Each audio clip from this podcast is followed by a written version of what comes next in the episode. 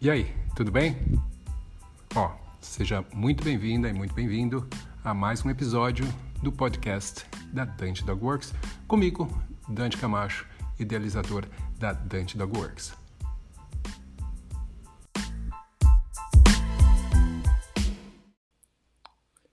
Fala galera, bom dia! Sejam muito bem-vindos a mais essa live. Hoje a gente vai estar falando sobre algo bastante interessante um novo estudo que foi feito por pesquisadores brasileiros que mostra algumas, algumas características bastante interessantes, muito específicas e especiais dos cães brasileiros. Isso por quê? Porque são características que são influenciadas pela nossa cultura, pela forma com que nós vivemos com os nossos cães. Então, isso é muito interessante porque muitas vezes a gente interpreta, ah, não, cachorro é tudo igual, o comportamento de cachorro é sempre igual, todos os machos vão ser assim, ou as fêmeas vão ser assado. E, na verdade, isso não é sempre assim, porque, obviamente, os cães também são influenciados pelo meio externo, por quem, com quem eles convivem, onde eles convivem, de que forma que eles convivem com o meio. Então, isso é muito interessante. Agora, dentro dessa pesquisa, essa pesquisa, deixa eu deixar assim, dar um contexto para vocês. Essa pesquisa foi feita uh, com um número relativamente grande, depois eu posso ver aqui na pesquisa o número de, de, de cães que foram, ou de famílias que foram pesquisados, eu acho que é em torno de 1.700. Um, mas foi utilizado um tipo de questionário, um chamado CBARC, que é um questionário, uh, uma ferramenta utilizada para pesquisas que é bastante utilizada no mundo inteiro. Foi feita então uma tradução, uma versão que foi utilizada aqui no Brasil e é bastante confiável os resultados né, desse tipo de pesquisa. Uh, aí, óbvio que existem algumas variações, algumas coisas que a gente pode até conversar e tem que ser levadas em consideração, mas esse foi feito uh, através dessa ferramenta, o CBARC. Tá? Agora, uma coisa que também é um dado muito interessante, talvez nem todo mundo imagine ou saiba disso, que o Brasil tem quase 50% das suas casas, das pessoas que vivem no Brasil, né, tem um cachorro em casa. Então, é um número realmente muito grande. isso de acordo com o IBGE, né, acho que são 43%. Agora, se você também uh, pensar no número de cães, que daí é um número que a gente não consegue uh, mensurar, que vive nas ruas, então esse número pode ser realmente muito grande, é muito, é muito cachorro que a gente tem uh, aqui no Brasil. Agora, como eu tinha mencionado, dentro do, do desse estudo uh, foram uh, questionados e foram analisados uma série de, de dados. E dentro do SEBARC original, né, dessa pesquisa original, tinha alguns dados a mais que foram retirados, porque os dados que conseguiram uh, nas pesquisas talvez não foram suficientes para conseguir uh, determinar claramente uma tendência para um lado ou para o outro, mas tem outras coisas que, que permaneceram que são muito interessantes. E também teve uma coisa extra que não tinha na pesquisa, mas que no caso do Brasil foi adicionada, que também é muito interessante, de muito interesse da maioria das pessoas. Então vamos lá, eu vou passar para vocês primeiro quais foram esses, uh, essas conclusões que se chegaram. Né? Foram feitas perguntas né, gerais uh, para se chegar a determinadas conclusões e quais foram essas uh, conclusões, que aspectos que estavam sendo avaliados, mensurados, tentando a gente tentando entender do comportamento dos cães no Brasil. Então vamos lá. Primeiro, agressividade com estranhos. Tá? Então, o cão tem, apresenta agressividade com pessoas que ele não conhece. Segundo, agressividade dire, direcionada ao tutor, ao próprio uh, dono do cão. Né? Medo de estranhos. Será que o cachorro tem medo de estranhos ou não? Os, os cães brasileiros, né? Qual, qual, a intensidade desse medo? O, o que, que influencia? Está associado ao quê? Excitabilidade, se o cachorro se excita muito, muito facilmente, agressividade com outros cães, um, problemas de separação. O que, que isso significa? Aqueles cães que uh, acabam tendo dificuldades de ficar sozinho, não conseguir ficar sozinhos. Aí a gente tem medo não social. O que, que significa medo não social? Porque medo social é quando tem medo, por exemplo, de outras de pessoas ou de outros cães, ou seja, que tem um comportamento com quem você vai se relacionar socialmente. Uh, medo não social, imagino eu que seria então medo de coisas que não, não estão relacionadas com interação social, por exemplo, medo de barulho, medo de algum objeto, né? coisas assim. Níveis de energia, sabe? cães que têm muita energia, muito excitáveis. Medo de outros cães. A gente já falou sobre medo de estranhos, no caso seria de pessoas, mas também medo de outros cães. No total são 12 coisas, tá? Apego excessivo, ou seja, o quão apegados os cães uh, uh, ficam às pessoas, ou são as pessoas.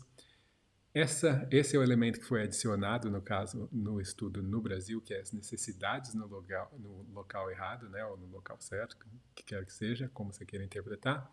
E, por último, também a gente tem ah, o comportamento de busca de atenção, ou seja, o cachorro que, que fica o tempo inteiro querendo atenção e, e, buscando a atenção das pessoas.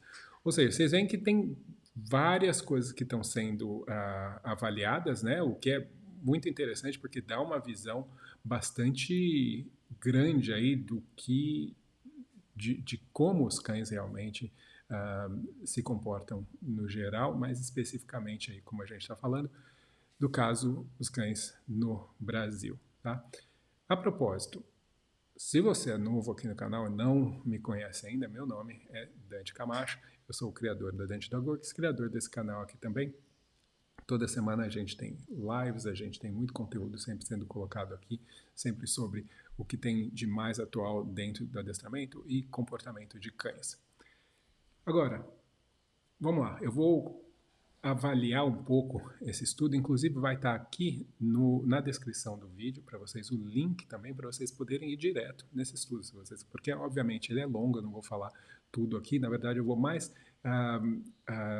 tentar ir direto na parte de discussão, ou seja, a avaliação do, de alguns dados nesses, nesses 12 quesitos e o porquê que os estudiosos né, uh, acreditam que esses dados são assim. Por que, que eles acreditam que é mais assim, ou o cachorro é mais assado uh, aqui no Brasil, né, levando em consideração a cultura uh, brasileira.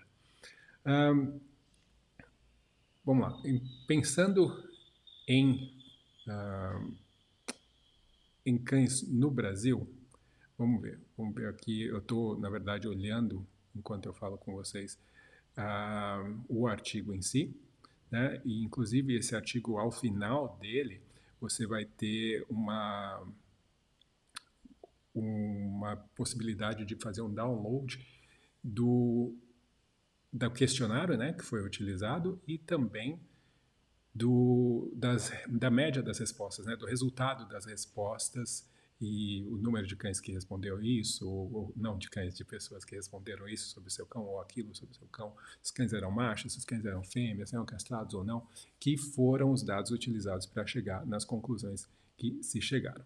Tá? Então, vamos lá, eu vou uh, lendo algumas partes aqui, traduzindo para vocês. Infelizmente, o artigo, obviamente, né, para ser publicado internacionalmente, ele está em inglês, mas uh, por isso também eu vou uh, traduzir algumas partes uh, aqui, tá? Um, obviamente eles falam né, da importância das diferenças que foram encontradas, né, e que uh, como é importante a gente avaliar o comportamento dos cães, levando em consideração essas diferenças culturais, né, essas influências culturais que existem entre os países, né?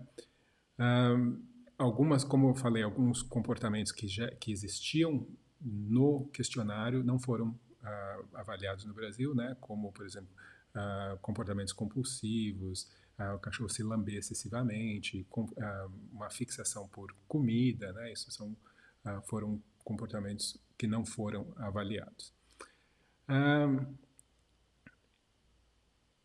Vamos lá. O Sebark identificou três tipos de, de agressividade diferentes, né, que foram di direcionadas aos donos, a estranhos e a cães que eram desconhecidos. Um, a agressividade relacionada a estranhos estava associada a os hábitos de passeio do cachorro. Cães que não passeiam com seus donos têm provavelmente uma maior probabilidade uh, uma menor probabilidade de ter contato com outras pessoas e, portanto, tem uma maior chance de uh, se tornar reativo ou quando encontra pessoas diferentes. Uh, talvez por, por conta disso, por serem menos socializados. Por outro lado, também tem o fato de que cães que não passeiam também ficam mais frustrados por ficar confinados, né, por ter pouco exercício e tal. Isso também pode intensificar as respostas do cão quando ele encontra com um, um estranho. Uh, outra coisa que pode aumentar também essa chance é uma, explicação alternativa, né? porque tudo eles fazem a avaliação e eles tentam fazer uma explicação. É que uh, um, uma pessoa que passeia menos com o seu cão, ela tem mais medo também do comportamento do cão quando esse cão está uh, passeando com ela. Né? Uh, Agora, esse daqui é interessante. Uh, cães que foram comprados, ou seja, a pessoa foi lá e comprou o cachorro, apresentaram menos risco de se tornar agressivos com estranhas. Quando você comparava isso com cães que vieram de outras fontes, né, ou foram adotados, ou foram recebidos como presente, né, ou de origem uh, conhecida. Um, então, isso é uma, já, em si já é um fato bastante interessante. Um, em outros estudos também já foram uh, feitas associações né, de agressividade com estranhos em cães que foram comprados, por exemplo, em pet shop, que tinham uma maior chance de ter agressividade com uh, estranhos do que cães que foram comprados diretamente com criadores, uh, ou que foram criados pelos seus tutores, né? Uh, então, isso é, é, bastante interessante, que não só o comportamento das pessoas, mas também a origem do cão pode te trazer, né, fazer, mostrar essas associações aí em relação ao comportamento deles. Um, daí eles tentam, obviamente, falar explicações, né, que donos que compram seus cães, em teoria, ter, eh, teriam uma estabilidade econômica maior, um, e daí por isso estariam dispostos a investir também mais dinheiro na criação, na educação uh, desses cães. Isso, obviamente, é tudo uh, relativo, são possibilidades que eles estão levantando aí. Uh, outra coisa também é o fato de que muitas vezes quando você adota um cachorro, esse cachorro pode ter vindo também de uh, tem um histórico de bastante estresse, de viver na rua, de abandono, maus tratos e tal, e isso também pode fazer com que ele tenha um comportamento uh, diferenciado, né, ou tem, se estranhe mais pessoas que ele não conhece. Outra coisa que é interessante que um, um risco maior existe nessa questão de agressividade para estranhos em cães de raça misturada, ou seja, sem raça, comparando-se com cães de raça pura. Então, isso é um dado também bastante curioso, né? ou seja, os vira-latas teriam mais uh, uh, risco de ter problemas de agressividade com estranhos uh, do que os cães de raça pura. Isso poderia ser explicado pelo fato de que cães que resultam, né, que surgem de cruzas acidentais, têm a provável menor chance de serem socializados de forma adequada. Um, mas isso também é, é uma, uma, possibilidade. A gente sabe que gravidez com muito estresse é uma série de coisas que podem influenciar o comportamento do cão. Então, obviamente, uma gravidez não desejada e, e acidental e em situações, em condições uh, desfavoráveis pode sim influenciar o comportamento, e não só, no caso, a agressividade com estranhos, mas diversas outras dificuldades que esse cachorro uh, pode uh, apresentar. A gente também aqui está falando que a gente achou um, um, uma relação bastante forte entre cães de raça e, e de não ter raças, os, dentro do efeito de agressividade para estranhos, mas também uh, medo não social. Uh, que, ou seja, aquele medo uh, que eu interpreto assim, né, como sendo medo de coisas que não são uh, que, com o qual o cão não se relaciona socialmente. Isso é o que eu interpretaria. Mas pode ser que eu esteja errado aqui nesse, nesse tipo de interpretação do medo não social. Isso é algo que talvez tem que olhar um pouquinho mais uh, a fundo. Uh, vamos lá. Agressividade em relação ao dono. É interessante que tem a tendência de acontecer mais em donos de primeira viagem, ou seja, donos que são menos experientes. Também foi encontrado que cães machos não castrados tinham uma maior propensão à agressividade em relação, direcionada aos donos. Um,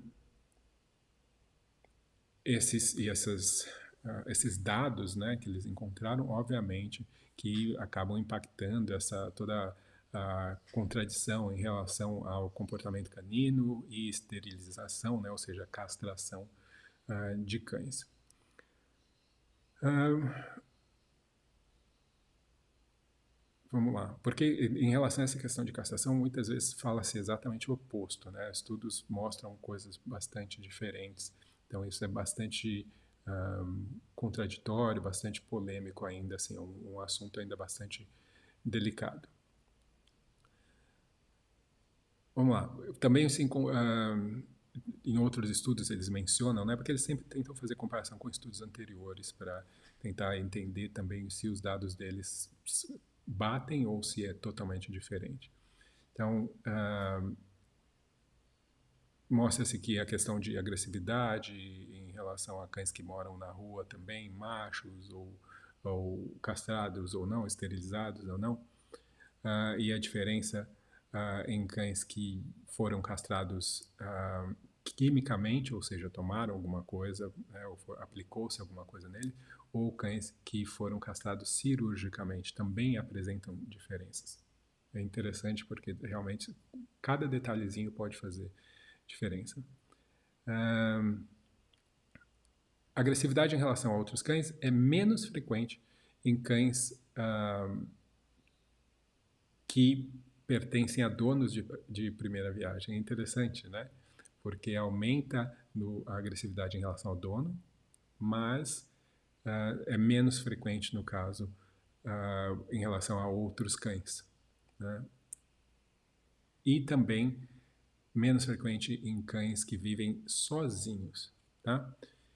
Um, isso realmente é algo que vai ao oposto do que eles esperavam, né? Porque, pô, o cachorro vive sozinho, ele é menos agressivo em relação a outros cães. Não seria o oposto, né? Viver com outros cães faz com que ele aprenda a socializar melhor e tal.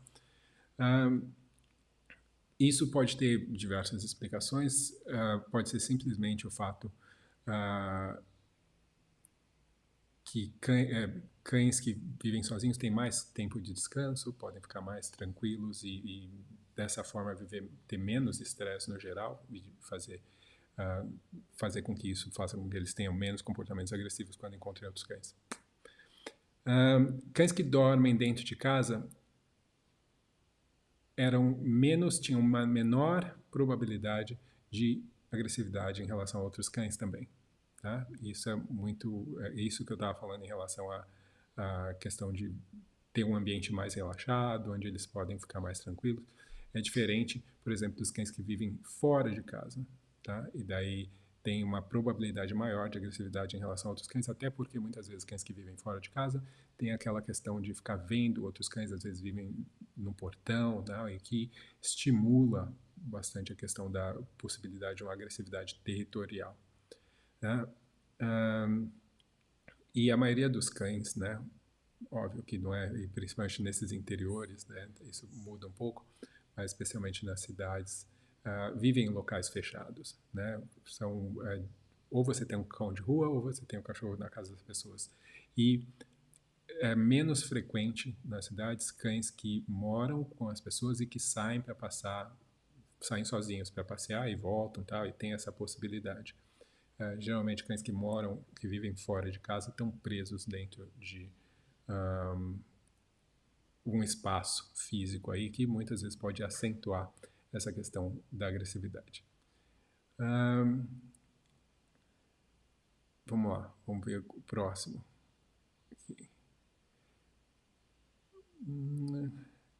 cães de donos que vivem com família né, ou parceiro também tem uma maior probabilidade de apresentar medo, agressividade, uh, não, desculpa, só medo de estranhos. É interessante, porque alguns desses cães, né, de acordo com as possibilidades aí, talvez porque moram em famílias e tem criança e tudo mais, e esses donos acabam, acabam dando menos atenção ou passando menos tempo com o cão, porque eles têm que, obviamente, ter o contato e, e, e fazer diversos, tem outros compromissos aí uh, com as pessoas, ou seja, a socialização do cão acaba ficando uh, secundária. Né? Uh, isso, obviamente, medo de estranhas. Uh, por outro lado, cães que viviam em casas com vários outros cães tinham uma menor tendência de apresentar medo relacionado a outros cães também, que no caso acaba sendo esperado nesse caso por conta das, da possibilidade de, de socialização. O que é uh, bastante interessante, porque a questão de medo e agressividade parece que muda né, de acordo com os dados. Às vezes o cachorro pode uh, morar sozinho e, e, ter menos problema de agressividade, né, e quando mora com outros, daí tem menos problemas de medo, né? que é interessante até porque medo e agressividade muitas vezes caminham juntinhos assim, né? Um, esses dados podem ser bastante polêmicos agora, tá? Cães pertencentes a mulheres foram duas vezes, é duas vezes mais provável que esses cães apresentem problemas relacionados à separação ou seja, dificuldades de se separar daquela pessoa, comparado então com cães pertencentes a homens. Isso é bastante interessante. Um, também esses cães eram uh, têm uma probabilidade maior de apresentar medo de outros cães, assim como também apresentar aqueles tipos de comportamento de busca de atenção excessiva. Um, além disso, coitadas das mulheres, maior problema de excitabilidade e também maior problema de níveis uh, altos demais de energia, tá? Um, isso é bastante interessante, né? E assim pode se argumentar o porquê que isso acontece. Um, há a possibilidade que, como mencionado aqui em um outro estudo, que mulheres tendem a ser menos sociáveis, sociáveis e, portanto, uh, tem, muitos desses cães tendem a interagir mais, que exclusiva, mais exclusivamente com os seus donos. Um, e tais cães acabam desenvolvendo, então, um, um apego né, mais forte com uh, os donos e cria, então, uma probabilidade de problema de separação maior. Um, Outra coisa que também foi uh, avaliada, né, uh, em outro, em outro uh, estudo, foi que donos que cães que são pertencem a mulheres têm uma maior ativação negativa a estresse, ou seja, quando uh, o, o, cão acaba tendo, uh, passa por uma situação de estresse, uma situação difícil, a forma com que reage tende a ser mais negativa do que uh, cães que têm um, como dono o homem, ou homens. Né? Ou seja, o gênero influencia bastante a questão do, do comportamento canino. Outra coisa que é interessante é o gênero também do cão. Né? Então, a gente pensa, por exemplo, fêmeas uh, têm uma tendência menor de apresentar problemas de separação do que os cães machos. Tá? Isso, de acordo com o estudo aqui, também é uh, comparado a um outro estudo que foi feito em 2011 e outro de 2019, que também chegam a essa mesma uh, Conclusão: uma diferença significativa aí entre uh, machos e fêmeas, uh, também uh, fêmeas castradas e machos não castrados. É, apesar de que no estudo brasileiro não foi feito uma relação, uma correlação entre a questão deles serem castrados ou não, simplesmente serem machos e fêmeas. Mas uma coisa que eu acho bastante interessante, essa questão maior probabilidade dos machos terem problemas de um, separação.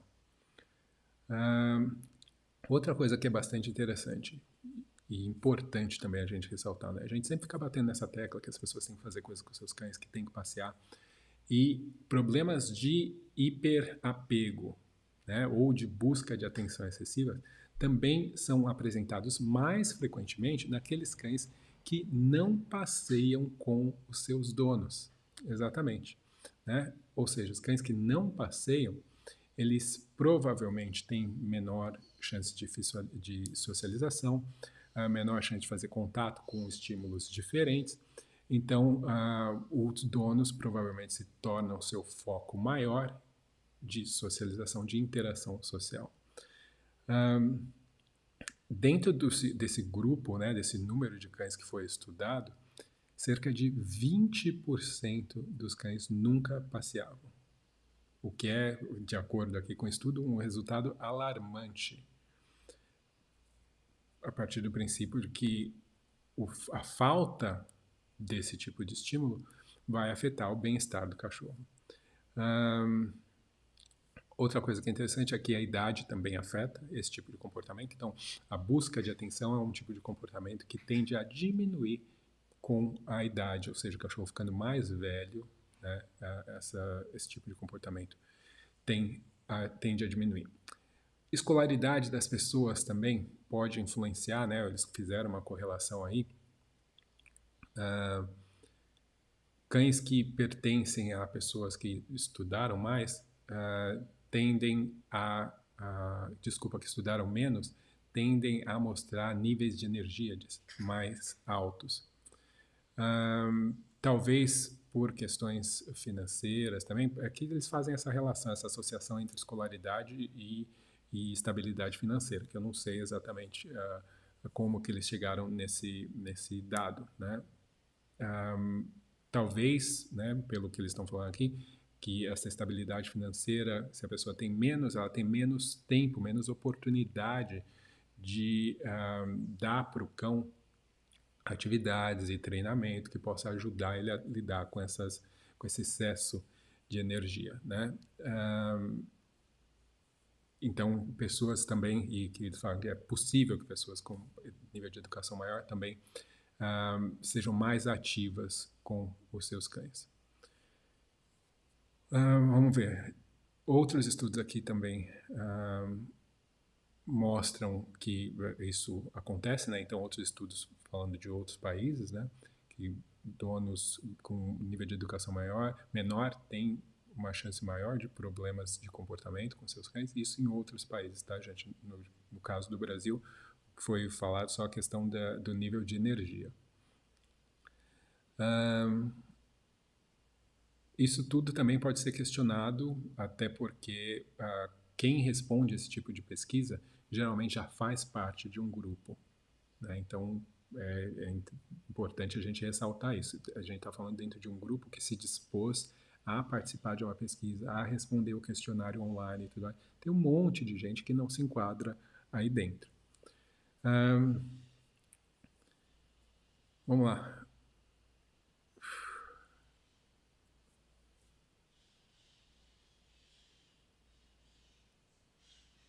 Ok. Uma coisa interessante também que com a maior idade dos tutores, dos donos, a chance do cachorro uh, apresentar agressividade em relação ao dono, comportamento, medo não social, uh, problemas de separação uh, e excitabilidade, todos caem, diminuem de acordo com a idade. Ou seja, pessoas mais velhas, donos adultos ou mais velhos, acabam têm uma relação de menor de, desse tipo de problema de comportamento.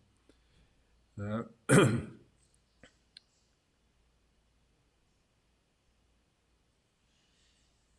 aqui eles falam uma coisa interessante, né? Sobre o Brasil ter um número muito grande de cães vira-latas, ou seja, misturas, né? Uh, e muitos que viviam na rua ou em abrigos e tudo mais. Uh, o que faz com que essa população seja bastante uh, peculiar se comparada a outras populações investigadas em outros estudos em outros lugares no mundo. Uma, um recente estudo no Brasil um, falando aqui sobre o comportar o, o, um sample, que o que, que seria um sample? Uma amostra né, de cães visitando um veterinário comportamentalista, né? Uh, a maior parte dos problemas listados né, incluía uh, medo de barulho, uh, o que não correspondia à maior parte dos problemas listados em outros países. Ou seja, uh, você pega um veterinário comportamentalista, que é um profissional que já, obviamente, o público que vai até ele é um público seleto, né, mais específico. Uh, mas mesmo assim, quando você vai avaliar a amostra de, do, dos casos que essa pessoa está atendendo no Brasil, é diferente do que uh, em outros países. No Brasil, a questão do medo de barulho é uh, maior. Isso sugere que os cães brasileiros tendem a apresentar um, um comportamento, um perfil relativamente único. E os problemas de comportamento também uh, relativamente únicos. Outra coisa é que a, o adestramento, treinar cães, não é uma coisa ampla né, e, e considerada muito comum no Brasil. E andar com o cachorro não é considerado algo ah, como um dever né, essencial do tutor, como é em outros países. Isso eu posso atestar, que eu já morei em diversos países e realmente a questão de passear com o cachorro no Brasil não é vista como uma obrigação. Fora, em vários países onde eu morei, é praticamente como dar comida para o cachorro. É a mesma coisa. Você tem que dar comida para o cachorro. O passear é uma coisa que tem que acontecer. As pessoas se viram e fazem acontecer. Isso é uma, uma outra coisa é, cultural. Um, e todas essas questões, né, essas variações aí culturais, obviamente, essas especificidades, uh, juntando com um conhecimento de comportamento relativamente baixo né, da população brasileira, pode uh, afetar então e fazer com que esses resultados né, que eles tiveram nesses estudos sejam tão distintos, tão diferentes de uh, outros lugares. Um, eles falam sobre algumas limitações aqui desse estudo, né, como eu mencionei. Uh, por ser uma, uma amostra de pessoas, de donos, que foi retirado das, uh, das redes sociais, né, através de uh, pesquisa, né, onde se chama as pessoas pelas redes sociais para elas responderem essa pergu essas perguntas. Obviamente, isso fez com que mais mulheres uh, respondessem, mais pessoas com nível de estudo mais alto, né, tipo formadas, um, isso é comum né, nesse tipo de pesquisa. Um, o que sugere também que tem uma motivação diferente das pessoas em participar. Um, ou até mesmo a questão do acesso à possibilidade de participar, como, por exemplo, ter o acesso à internet.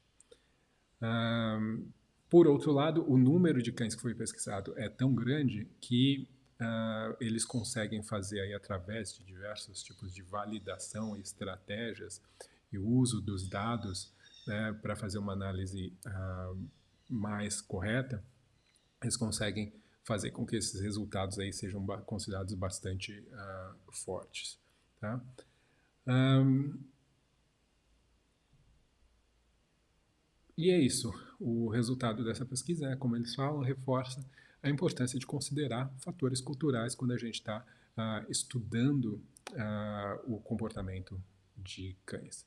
É, como a gente já falou, esse tipo de, de uh, né, de pesquisa, de estudo baseado nesse tipo de pesquisa, é algo que já vem acontecendo há uh, bastante tempo, é usado em vários lugares no mundo, é bastante confiável e nesse caso aqui, feito as devidas adaptações para o Brasil, trouxe esse tipo de resultado. Eu vou deixar aqui para vocês, uh, como eu falei uh, nos comentários, o link para vocês poderem acessar, mas eu achei bastante interessante por ser uma coisa especificamente do Brasil. Eu conheço alguns dos pesquisadores que uh, participaram, parabéns para eles, porque isso é uma coisa que é difícil, não é simples, mas que ajuda a gente a pensar um pouco né, sobre a questão do nosso convívio com os nossos cães. Isso eu acho que é bastante importante.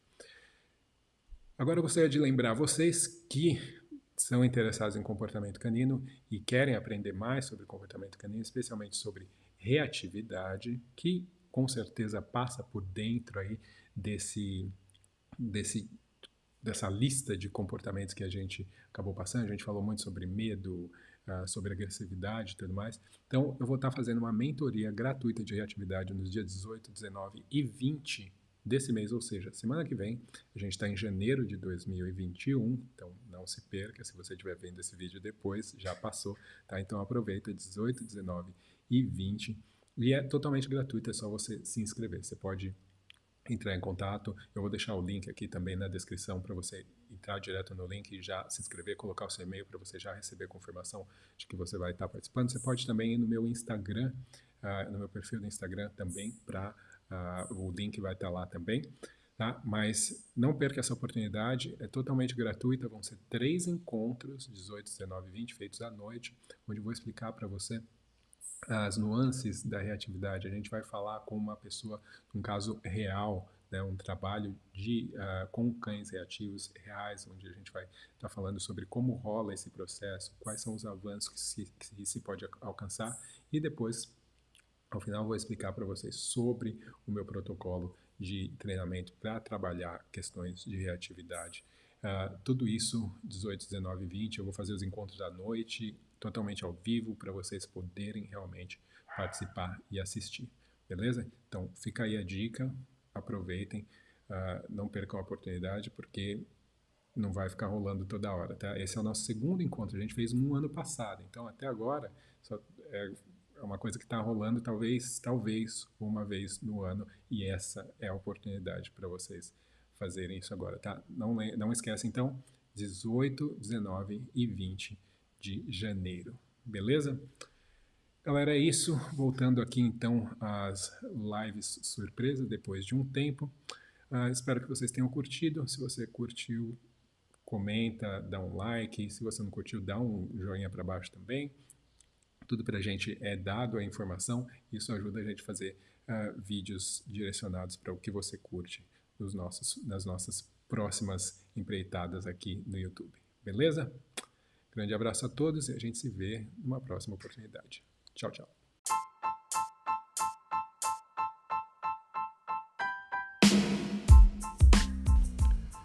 Então, pessoal, esse foi mais um episódio do podcast da Dante Dog Works.